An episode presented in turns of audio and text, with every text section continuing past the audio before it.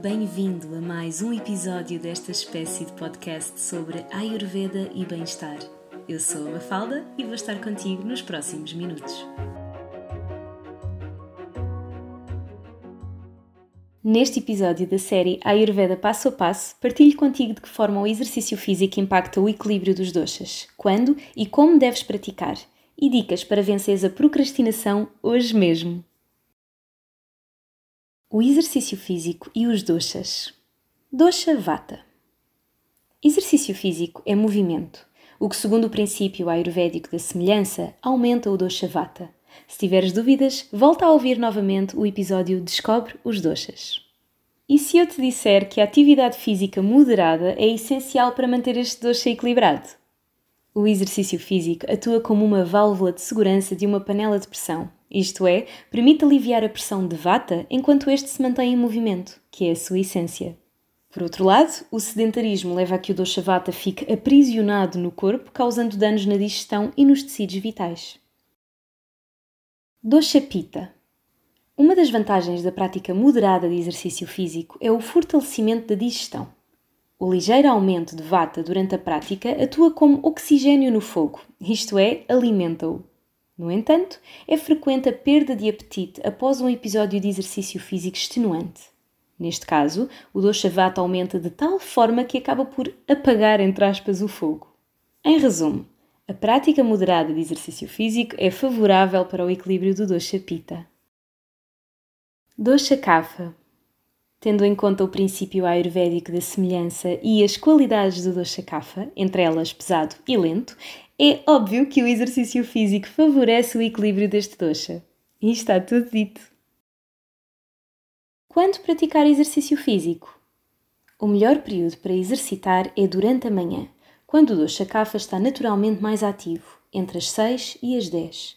O outro período de maior atividade deste dosha é ao final da tarde, entre as 18 e as 22.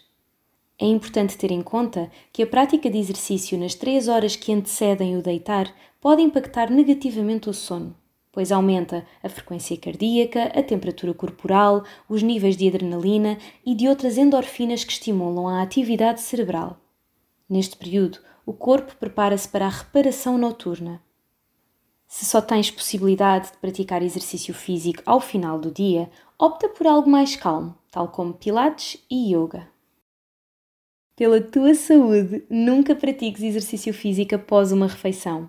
Para algumas pessoas, especialmente as mulheres, o jejum pode não ser o mais equilibrante no que respeita ao equilíbrio hormonal.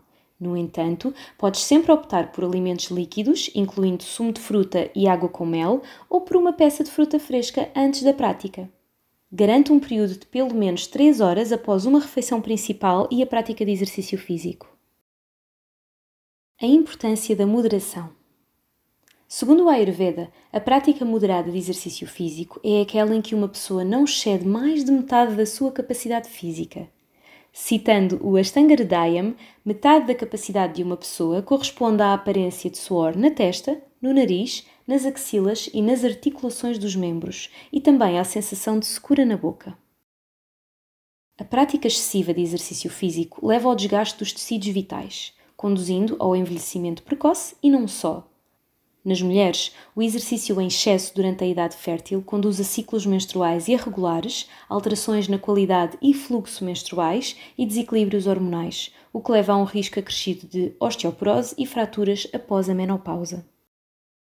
Tal como vimos acima, o sedentarismo leva ao desequilíbrio dos doshas, através da estagnação de vata, Cefaleias, prisão de ventre e falta de ânimo são apenas alguns dos primeiros sintomas que podem surgir em quem vive de uma forma mais sedentária.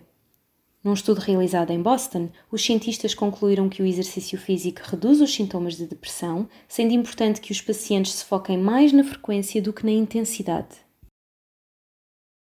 Vencer a procrastinação.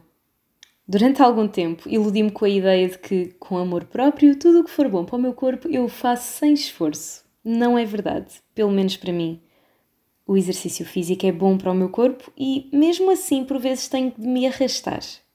Em vez de continuar à espera do dia em que iria fazê-lo sem esforço, aprendi a vencer a procrastinação. Como? Com força. Nos dias mais do que noutros.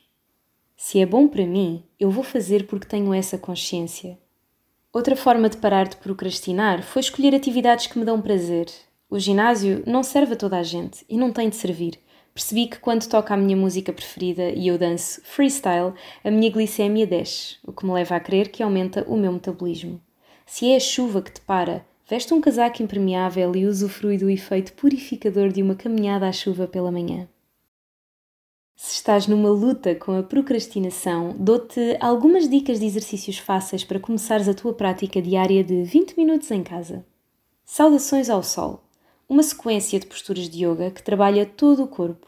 Tu escolhes a duração e a intensidade, que poderá ser mais suave ou mais forte, consoante estejas a sentir.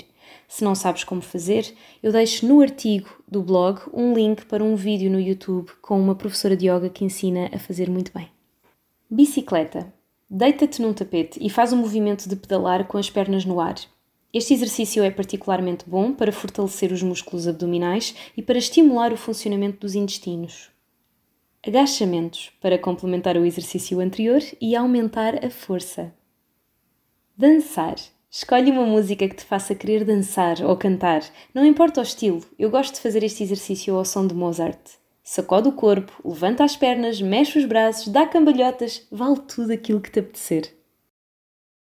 Se gostaste deste conteúdo, tenho a certeza de que vais adorar o curso Ayurveda Online. Já podes reservar a tua vaga na próxima edição. As aulas começam no dia 15 de janeiro de 2023 e na descrição deste episódio deixo-te o link direto para o formulário de inscrição.